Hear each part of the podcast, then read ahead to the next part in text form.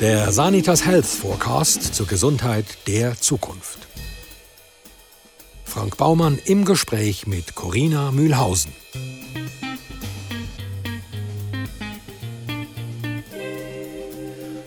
Nach dem Studium der Gesellschafts- und Wirtschaftskommunikation verschrieb sich Corinna Mühlhausen der Zukunftsforschung. 1998 gründete sie ihre Beratungsfirma Trendcoach.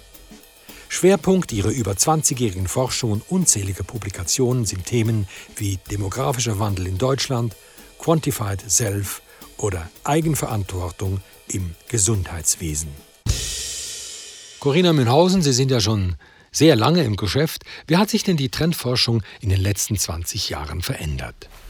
Ja, hat die sich überhaupt verändert? Doch, die hat sich verändert. Äh, die Trend- und Zukunftsforschung unterliegt äh, Wandelbewegungen, so wie die Trends sich selber wandeln. Ähm, und ich würde mal sagen, je schlechter es der Welt geht, desto besser geht es der Trend- und Zukunftsforschung. Naja, das ist ja gut fürs Geschäft. Äh, ich empfinde das eher als ungut, weil das das Geschäftsmodell äh, unter Druck setzt und dann natürlich wird man auch immer wieder daran gemessen. Ja, ähm, aber in jüngster Zeit war der Messdruck bestimmt nicht so hoch. Ich gehe mal davon aus, dass Sie, wie die meisten Zukunftsforschenden, die Covid-19-Pandemie nicht nicht kommen sahen, oder? Ähm, nee, Tatsächlich nicht. Ähm, also sowohl im tatsächlich sowohl im Großen nicht als auch im Kleinen nicht. Also im Großen äh, ist ja seit wirklich seit äh, ungefähr zwei Jahrzehnten klar, äh, dass es Pandemien geben kann, dass Pandemien andere Auswirkungen haben, als sie so in der Theorie erstmal hatten, wo man gesagt hat, ja, es wird auch irgendwann Krankheiten geben, die die ganze Welt erreichen. Ähm, mit diesem Ausmaß äh, hat sicherlich die Zukunftsforschung rechnen können, aber die Gestalter ähm, dessen, also vor allem auf Seiten der Politik, haben nicht gehört. Ähm, da gibt es ja, äh, da gab es ja Pressekonferenzen etwa von der WHO, wo irgendwie drei internationale Journalisten da saßen und man hat über globale Gesundheitsprobleme versucht zu informieren. Äh, das kann man jetzt tatsächlich, glaube ich, meiner Branche, meiner Zunft nicht anrechnen. Ähm, und auch im Kleinen ähm, war das vollkommen klar, dass das ein äh, Problem werden wird. Ähm, da mussten Sie bestimmt schmunzeln. Äh, ich bin jetzt nicht so jemand, der sich dann freut, dass solche Prognosen, die man, äh, also publiziert wurde das im Dezember äh, 2019, ich freue mich nicht darüber, dass das wahr geworden ist, äh, aber natürlich, äh, klar, hat man das kommen sehen. Die Entscheidungsträger, die eigentlich auf die Trendforschenden hören sollten, sollten ja. wollten partout nicht hören. Nein, so wie Kinder. Das ist doch eigentlich frustrierend. Oh nein. Ja, was heißt nein? Doch. Will man Recht behalten? Nein, man will nicht Recht behalten. Man will ähm, eine saubere Prognose machen, die leitet sich ja nicht, die kommt ja, die, die fliegt ja nicht vom Himmel. Äh, sondern dass die Trend- und Zukunftsforschung funktioniert ja so, dass bestimmte Indikatoren ausgewertet werden, dass Stimmungen, Strömungen ausgewertet werden, dass man ganz viel auf die Marktforschung schaut äh, und dann eben eins und eins zusammenzählt und versucht zu prognostizieren, was das für die Zukunft bedeutet. Ähm, eben. Das ist doch frustrierend. Ja, natürlich wir wurden insofern nicht gehört, dass zum Beispiel nicht genug äh, Desinfektionsmittel, äh, Schutzprodukte ähm, für, äh, äh, für Klinikpersonal, äh, für Pflegepersonal nicht eingekauft wurde. Das frustriert mich. Äh, das ist aber tatsächlich auch außerhalb meines Einflussbereiches. Also wäre ich jetzt ein Berater der deutschen Bundesregierung etwa gewesen, ähm, äh, dann würde ich jetzt sagen, warum habt ihr nicht auf mich gehört? Aber da wurde ich leider gar nicht erst gefragt. Sie unterscheiden mit Ihrer Beratungsfirma zwischen 28 Milieumodellen. Wie viele davon sind denn für die Gesundheitsbranche von Bedeutung? Mm, bei der Milieuforschung muss man so ein bisschen unterteilen ähm, in das, was ähm, für einen bestimmten Trend, eine bestimmte Entwicklung relevant ist und das, was einfach für die Gesamtgesellschaft relevant ist. Und da muss man sagen, alle 28 sind wichtig. Alle 28 Milieus. Es geht darum zu schauen, wie sich bestimmte Strömungen ähm, detektieren lassen, ob es bestimmte Trendentwicklungen gibt, die mit bestimmten Werten vergesellschaftet sind. Und da muss man natürlich ganz klar sagen, Gesundheit ist ein Megatrend. Gesundheit betrifft uns alle und damit auch jedes dieser 28 einzelnen Milieus. Äh, wir sehen aber, dass innerhalb einer Gesellschaft es immer bestimmte Gruppen gibt, die ein besonders großes Interesse an gesundheitlichen Fragen haben, die auch besonders offen sind für eigenverantwortliche Gesundheitsvor- und Fürsorge und dass es eben andere Milieus gibt, die sich dem nicht so offen zeigen. Und wir versuchen unter anderem eben mit dieser Milieusegmentierung herauszufinden, wo hakt es? Wen kann ich wie faszinieren?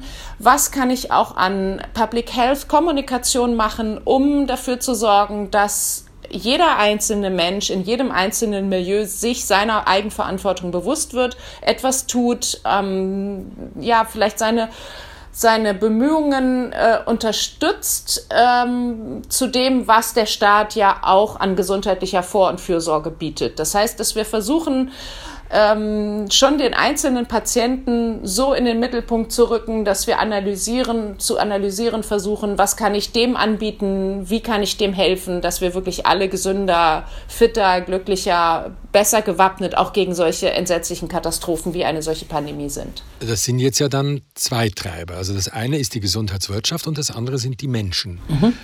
Ist es denn nicht ganz einfach so, dass es grundsätzliche Ängste sind, die unser Verhalten bestimmen. Ja. Also die Angst, krank zu werden, zu sterben, mhm. oder die Angst zu versagen, die Angst zu verarmen oder die Angst, im eigenen Milieu nicht geliebt zu werden. Ja. Oder ist das jetzt zu vereinfacht formuliert? Mm, das ist sicherlich, nein, das ist auf keinen Fall vereinfacht, vor allem dann nicht, wenn, es, wenn wir uns in einer Situation wie der heutigen befinden, im Jahr 2020, ist natürlich Angst, Sicherheitsbedürfnisse, ähm, sind die größten Treiber auch im gesundheitlichen Bereich. Wenn wir aber jetzt zurückblicken und hoffentlich auch nach vorne blicken, dann sehen wir natürlich, dass wir oder dann hoffen wir, dass wir nicht immer äh, die Angst haben, ähm, zu sterben, äh, entsetzliche Schmerzen zu erleiden ähm, äh, oder auch überhaupt nur unsere Lebensqualität zu erhöhen, sondern dass wir Gesundheit auch als etwas nehmen, was ja ein Synonym geworden ist für persönliche Leistungsfähigkeit, für Fitness, für ähm, für gutes Aussehen, äh, für all das, was uns als Mensch eben auszeichnet, mit den Attributen ausstattet, die wir benötigen, um ein gesundes, glückliches, erfolgreiches Leben zu führen. Was mag es denn sein, was die Menschen dazu treibt, sich Hyaluronsäure spritzen zu lassen und, und Kollagen zu schlucken? Ja, das, ja, ähm, Sie meinen, dass das rein, das, das ist natürlich rein der, der sogenannte zweite Gesundheitsmarkt. Das hat mit dem ersten Gesundheitsmarkt und mit, dem, mit den wirklichen Grundbedürfnissen natürlich überhaupt nichts zu tun. Trotzdem ist es eine Facette von Gesundheit und immer stärker geworden. Und wir sehen jetzt, ähm, dass sich auch daran etwas ändert und dass im Moment ähm, Gesundheit war ja früher die Abwesenheit von Krankheit. Und all das, was wir jetzt gerade benannt haben, das ist ja on top gekommen. Das heißt, äh, dass wir jetzt aber sehen, dass wir wieder zurückgehen auf den Ursprung dessen, nämlich erstmal müssen wir wirklich gesund sein im Sinne von nicht krank. Und all das, was dann äh, dazu kommt, ähm, ja, ist, ist in einer Krisensituation völlig irrelevant, irgendwann dann wieder nice to have und dann wiederum verschieben sich die Bedürfnisse so, dass es wahrscheinlich wieder stärker in den Mittelpunkt gerät. Das wäre ja schön, weil es würde bedeuten, dass es uns ansonsten gut geht und dass wir nicht einer solchen Bedrohungslage mehr unterliegen, wie wir das im Moment tun. Und deswegen würde ich das auch niemals, ich würde das sowieso grundsätzlich überhaupt gar nie verurteilen, weil ich ähm, bin auch ganz sicher, dass äh, auch derjenige, der nur versucht, sein Aussehen zu optimieren, dass der eine, ein anderes Bewusstsein für seine körperlichen Zusammenhänge hat und auch für, für das Thema Eigenverantwortung. Und deswegen würde ich das immer unterstützen. Ich finde gut, alles, was der Mensch tut, ähm, damit es ihm besser geht, hat auch immer eine Dimension von Gesundheit und Krankheitsvermeidung. Würden Sie Bodyhacking als Megatrend sehen? Ja, aber auch, aber auch nur eine Facette. Also Megatrend ist die Frage, wie Sie jetzt Megatrend, Megatrend definieren. Ähm, wir arbeiten ja sowieso grundsätzlich nur mit einer sehr kleinen Anzahl an Trends. Ähm, äh, ich bin ja auch assoziiert mit dem Zukunftsinstitut und äh, dort sprechen wir von zwölf Megatrends. Das ist jetzt nicht die Welt. Ähm, es gibt andere Institute, die sagen, wir haben hier äh, hier kommen jede Woche 50 neue Mikrotrends rein. Das ist nicht mein Ansatz. Mein Ansatz ist tatsächlich, die Trendforschung so zu nehmen, ähm, dass es die großen Veränderungen sind, die sehr, sehr langsam sind, die langwierig sind, weil die beziehen sich tatsächlich auf die echte Bedürfnislage der Menschen. Und da gibt es eben nicht Tausende, nicht mal Hunderte, sondern es gibt einige wenige, äh, die wir über die Jahre, über die Jahrzehnte versuchen, in ihren Facetten, in ihren Ausprägungen ähm, ja zu äh, verstehen und äh, dann auch für die Zukunft fortzuschreiben, zu prognostizieren. Ich beobachte, dass sich vor allem junge Frauen als Vorreiterinnen der Digitalisierung der Gesundheit entpuppen. Sie begrüßen sämtliche Formen gender- und zielgruppengerechter Gesundheitsangebote und stellen so Step by Step ihren ganz persönlichen Gesundheitskosmos zusammen. Ähm, ja, ich würde, da würde ich jetzt wieder auf die Milieus äh, zurückblicken. Da würde ich wieder sagen, für einige Milieus stimmt das und da ist auch Digitalisierung der wichtigste Treiber, aber wir sehen ja auch, auch das ist eine Wahrheit, die sehr banal ist. Zu jedem Trend gibt es einen Gegentrend. Und ähm, die Digitalisierung ist eine Facette. Äh, sie muss aber menschennah bleiben und es gibt auch immer Menschengruppen, die wir als Milieus zusammenfassen können, die sich dem ähm, verschließen und die sagen, für mich ist das nicht der richtige Weg. Ich möchte ähm, Digitalisierung, wenn dann nur im Hintergrund haben. Ich möchte das, was ich an digitalen Möglichkeiten habe, auch abschalten können. Ähm, oder ich äh, verweigere mich dem auch komplett. Ich führe ein analoges Leben und sehe darin eben auch eine Form von gesundheitlicher, einem gesundheitlichen Mehrwert. Ja, das ist dann aber vermutlich die kleinere Gruppe, oder? Hm. Ich glaube, es ist die kleinere Gruppe, weil Sie haben natürlich recht, ähm, wenn, äh, ähm, äh, wenn ich mir meine Kinder anschaue, ähm, ist das ganz klar, die äh, haben als Digital Natives einen ganz anderen Zugang zu allem, was äh, Digitaltechnik angeht. Die unterscheiden auch gar nicht mehr zwischen analog und digital, äh, sondern sie im, implementieren es in ihren kompletten Alltag. Und äh, da man eine solche Entwicklung sicherlich nicht stoppen kann und sich die Bedürfnisse über die Jahrzehnte wenig verändern, werden die einfach mit diesem Wissen und mit dieser Spielart äh, auch auch die werden irgendwann alt, auch die werden irgendwann, äh, weiß ich nicht, brauchen mehr äh, Pflege, mehr Fürsorge, äh, werden dann natürlich viel stärker die Digitalisierung dafür auch nutzen. Erkennen Sie die Entwicklung zur Selbstdiagnose bzw. Eigentherapie mhm. mittels der verschiedensten elektronischen Quellen mhm. als eine Gefahr für das herkömmliche Gesundheitsangebot? Ja, ähm, das ist natürlich, es ist eine, es ist eine eine Gefahr oder es ist etwas, was man ähm, betrachten muss und es ist auch etwas, was man steuern muss. Und ich würde das Ganze aber nicht so dystopisch sehen. Ähm, wir versuchen ja mit einem ja, kritischen Zukunftsoptimismus die Dinge zu bewerten. Und da sehe ich ganz klar das Allerwichtigste. Der größte Vertraute in allen gesundheitlichen Fragen ist und bleibt der Arzt. Und das, was die Menschen an ähm, eigenen Untersuchungen oder an ähm, dem Versuch, eine Diagnose zu stellen oder auch an Eigentherapie unternehmen, endet an der Stelle, an der tatsächlich ernsthafte gesundheitliche Bedrohungen dazukommen. Und dann ist der Mediziner und auch der äh, Apotheker derjenige, der gefragt ist, wobei für den Apotheker sicherlich eine größere Notwendigkeit besteht, sich in die Zukunft zu transformieren. Und für den Arzt ist das nicht so dringlich. Der Arzt ist der ist der, äh, derjenige, der die Heilkunst äh, in, in, in, inne hat. Der Apotheker muss stärker auf die sich verändernden Bedürfnisse der Patienten, der Menschen reagieren, als er das in den letzten ich würde mal sagen, äh, fünf Jahren getan hat. Da gab es natürlich auch Versuche, ähm, aber die sind äh, zumindest bei uns in Deutschland doch noch ziemlich im Ansatz stecken geblieben. Da sind unheimliche Grabenkämpfe, da passiert unheimlich viel, was man, wo man versucht, äh, digitalisierte Formen herauszuhalten aus dem System, um sich zu schützen ähm, um zu bewahren, um auch zu beweisen, dass man das bessere System hat. Nur die Menschen nehmen es nicht mehr an. Das Vertrauen in den Apotheker ist extrem gesunken und der Apotheker ist derjenige, der sich jetzt, der jetzt reagieren muss und der jetzt beweisen muss, dass er noch eine wichtige Position in diesem Gesundheitskosmos hat. Die Digitalisierung des Gesundheitssystems wird ja von einigen noch immer sehr kritisch beurteilt.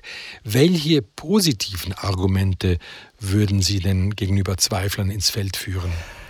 Grundsätzlich ist es tatsächlich so, dass die Kosten durch die Digitalisierung ähm, geringer werden beziehungsweise besser handelbar werden. Weil was wir sehen ist, dass wir Doppeluntersuchungen vermeiden können, dass wir vielleicht endlich dahin kommen, dass wir auch in Deutschland eine digitale Patientenakte haben, dass wir diese Unterscheidung zwischen ambulanten und stationären Behandlungen, wie wir sie bei uns eben im System implementiert haben, damit vielleicht überwinden können und dass wir auch wirklich ganz viel dafür tun können, die alten Grabenkämpfe und auch diese Angst vor der digital ähm, verbesserten Gesundheitswelt zu mildern. Und das ist jetzt auch etwas, was auch die Krise gezeigt hat. Ähm, dass natürlich ein digitales System sehr viel besser geeignet ist, um anzuzeigen, wo sind Kapazitätsengpässe, wo sind Betten frei, wo kann ich Intensivbetten von der einen Klinik in die andere legen. Und da kann die Digitalisierung sehr stark dabei helfen, ähm, das zu wuppen und damit auch äh, kostengünstiger ähm, zu werden. Denn sowohl in der Schweiz als auch in der Bundesrepublik Deutschland wird unheimlich viel reingegeben ins System und es kommt ein wirklich gutes äh, äh, Outcome unten raus.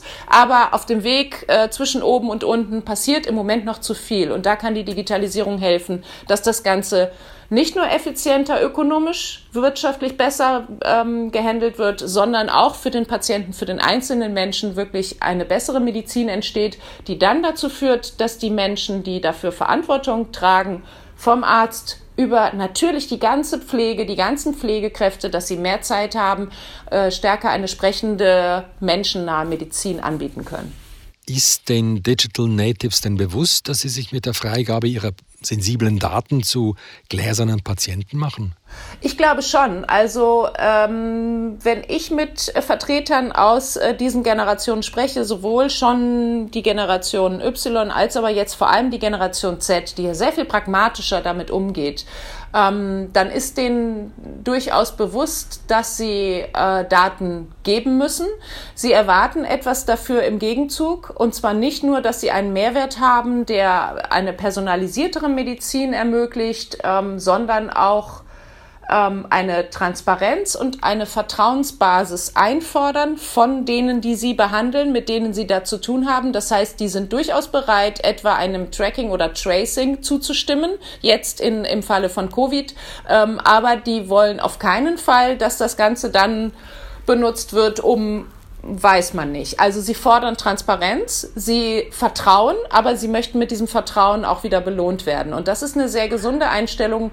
Äh, so kann tatsächlich eine Transformation stattfinden, ohne dass wir alle zu gläsernen Patienten werden, äh, die äh, kaum auf die Straße getreten sind, schon eine Werbung eingespielt bekommen für etwas, was sie ja, wo, wo sie vielleicht einfach nur mal kurz drüber gesprochen haben und irgendeine Siri oder Alexa hat dem zugehört und äh, bietet uns da jetzt etwas an. Das sind Gefahren, aber ich glaube, dass wir als Gesellschaft ähm, klug genug sind und auch aufgeklärt genug sind, äh, zu fordern ähm, und uns dann eben auch äh, ein Vertrauen entgegenbringen zu lassen.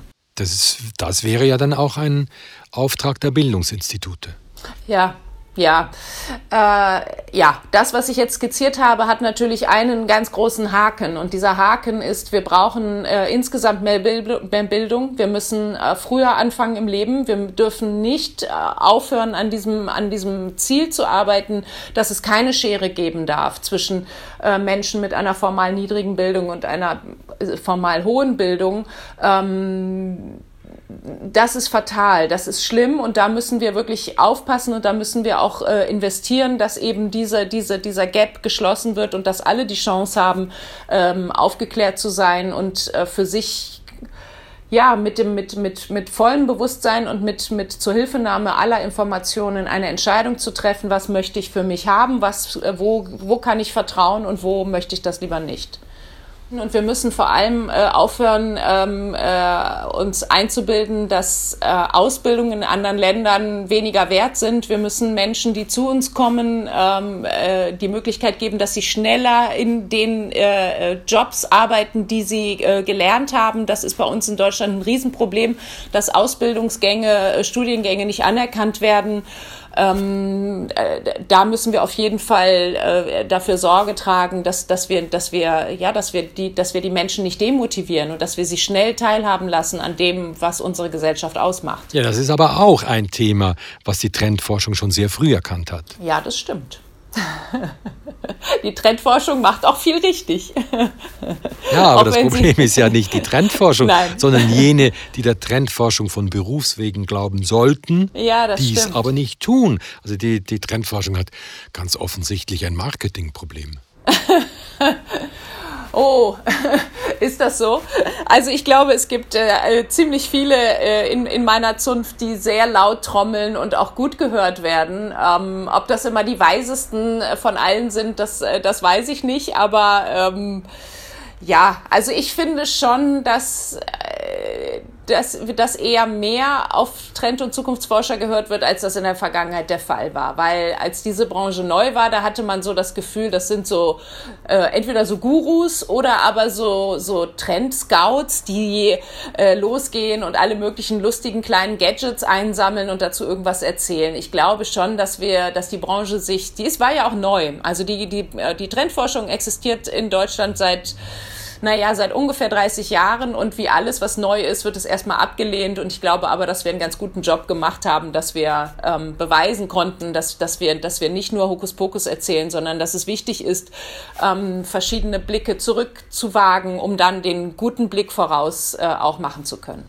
Wie, wie forschen Sie denn nun konkret? Mm, gar nicht mal so viel anders als früher. Es, es verändern sich natürlich immer wieder die äh, Informationskanäle, aber die Mischung aus ähm, Zuhören, ähm, Marktforschung selber betreiben, Marktforschung von anderen mit aufnehmen ähm, mit, den, mit den Menschen, die das jeweilige Thema äh, umtreibt, sprechen, um dann eben eine, eine Prognose abgeben zu können, die hat sich nicht verändert. Also was sich verändert manchmal sind natürlich klar, sind die Kanäle ähm, als ich angefangen habe, da haben wir noch wirklich ganz viel mit, äh, da sagte Matthias Hawks noch, die typische Handbewegung eines Trendforschers sei das Herausreißen einer Seite aus der Zeitung.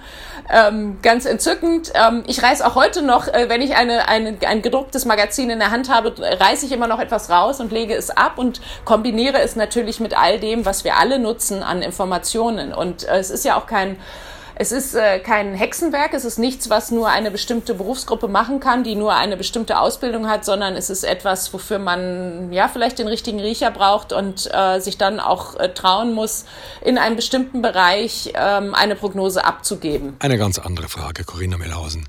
Was macht den Menschen glücklich? Was macht den Menschen glücklich? Oh Gott. Was macht den Menschen glücklich? Ja, ähm, den Menschen macht glücklich, eine, wenn er in einem ähm, in der, in der, in der, mit, der, mit, mit der Kraft seiner, seines, seiner selbst. Also ich glaube, Selbstwirksamkeit ist etwas, was den Menschen sehr, sehr glücklich macht. Also wenn er das Gefühl hat, dass er selber Dinge steuern kann und dass er einen Einfluss auf das hat, was ähm, sein Leben ausmacht. Ähm, und im Gegenzug dazu ist er sehr unglücklich, wenn er diese Selbstgestaltungsmöglichkeit nicht hat. Weil wir sehen ja auch, dass Menschen wahnsinnig anpassungsfähig sind. Ähm, das haben wir alle jetzt bewiesen, indem man uns eingesperrt hat äh, in, unsere, in unser Zuhause und gesagt hat, so, du darfst nicht mehr raus, deine Kinder dürfen nicht mehr raus und ähm, alles, was du erleben möchtest, musst du jetzt über diesen wunderbaren Computermonitor ähm, rezipieren. Und ähm, nach einer anfänglichen Schocksituation haben wir uns ja mehr oder weniger gut, mit mehr oder weniger guter Unterstützung. Da könnte man jetzt auch äh, länger drüber sprechen, was da schiefgelaufen ist. Äh, Stichwort äh, Öffnung der Schulen etc. Ähm, in diese Situation hineingefunden. Das heißt, wir haben versucht, in, in, auch in einer Krisensituation zu einem Moment zu kommen, wo wir das Gefühl haben, wir sind wieder Herr der Dinge. Und ich glaube, das ist das Entscheidende, äh, was die Fähigkeit zum Glücklichsein ausmacht, dass man das Gefühl hat, selbstwirksam agieren zu können. Es wird sich in den nächsten Jahrzehnten ja ganz vieles ändern. Wir Menschen werden ein biblisches Alter erlangen. Es wird die verrücktesten Maßnahmen und mhm. Gadgets geben, um noch gesünder und noch gescheiter zu werden. Könnte man jetzt sagen, dass sich einzig der Wunsch, glücklich zu sein, nicht verändern wird? Mm, äh, nein, ich glaube, ich glaube, nein, das glaube ich gar nicht. Ich glaube, dass es, äh, dass es immer ein, ein System ist. Ein System Mensch, ein System Glück, ein System Lebensrealität. Und das ist, ähm, dass, der, dass der Mensch dazu tendiert, Bedürfnisse auszugleichen und dass es aber eigentlich nicht mehr als vier Grundbedürfnisse sind, die jeden einzelnen Menschen auszeichnen.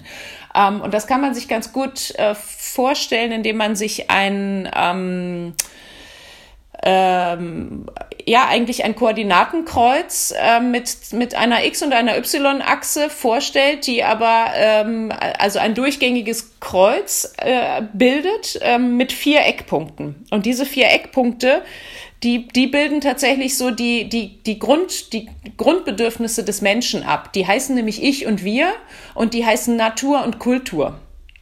Also das Ich und das Wir, das ist so die, dass das ähm, jeder Mensch versucht natürlich sich selber zu entwickeln. Dann sprechen wir vom Megatrend der Individualisierung beispielsweise. Er braucht aber auch ein Gegenüber. Er braucht das Wir. Und äh, wenn wir da auf der Megatrend-Ebene bleiben, dann ist das Wir ähm, lässt sich ganz gut übersetzen mit Urbanisierung, mit Globalisierung. Das heißt, jeder Einzelne, wenn ich auf dieser Achse bleibe, ähm, versucht sich selber fortzuentwickeln, versucht sich selber zu erleben, ähm, braucht aber sein Gegenüber. Ja, Stichwort Social Media. Stichwort Social Media wurde lange Zeit als etwas kritisiert, ähm, was wir machen, was ein Anzeichen für immer stärkeren Egoismus, eine immer stärkere Individualisierung darstellt. Wir sehen das etwas anders, weil Social Media hat nur dann einen ähm, Effekt auf, den, auf das Individuum, wenn er gehört wird. Das heißt, er postet ähm, und er, äh, er schreibt und er schreibt hinaus in die Welt, äh, damit er seine Likes bekommt und damit da jemand ist, der auf ihn reagiert. Es geht weniger darum, dass ich äh, mein Mittagessen darstelle, sondern dass Sie sagen, oh, ein tolles Mittagessen. Das heißt, es ist gar nicht so, äh, auch das ist eine, ein, ein, der Versuch eines Ausgleichs. Es ist immer eine Wippe. Und dann kommt eben die zweite Ebene dazu. Und da ist das äh, Kreuz eben ganz am Boden und ganz am, am Boden, da verorten wir das Grundbedürfnis nach Natur. Natur ist übersetzt Nachhaltigkeit, ist Heimat, ist Lokalisierung, ist Familie, ist ähm, ja das, was uns äh, Wurzeln gibt. Äh, und auch da geht der Strich dann wieder nach oben und geht die Achse wieder nach oben. Und da oben steht dann Kultur und in unserem Fall ist Kultur eben ganz viel Technik. Digitalisierung ähm, und all das, was auch Treiber ist im Gesundheitsmarkt, was wir unter E-Health etc. fassen. Äh, und ich glaube, dass man, und da kann man dann ganz wunderbar einen Kreis drum bilden, um diese, um diese äh, zwei Achsen, um dieses Kreuz ähm, und kann eben, äh, oder wir sehen ganz deutlich, dass es Bedürfnisse gibt, die sich in der Mitte ansiedeln. Und dazu gehört die Gesundheit.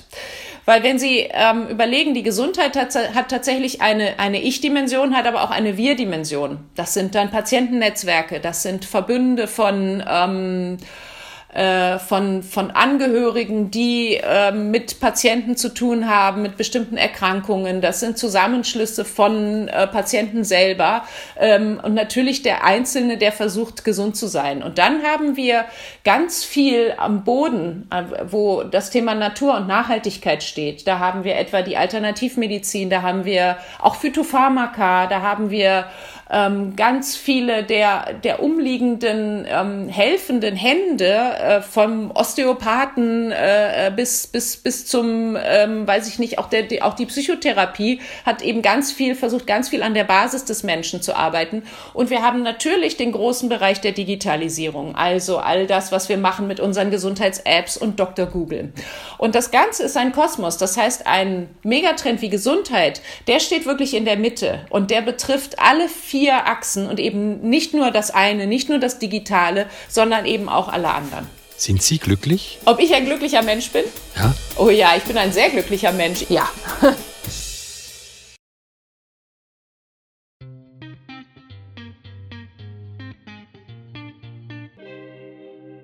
Weitere Einblicke in die Gesundheit der Zukunft finden sich im Bestseller Sanitas Health Forecast. Und den gibt's überall, wo es gute Bücher gibt.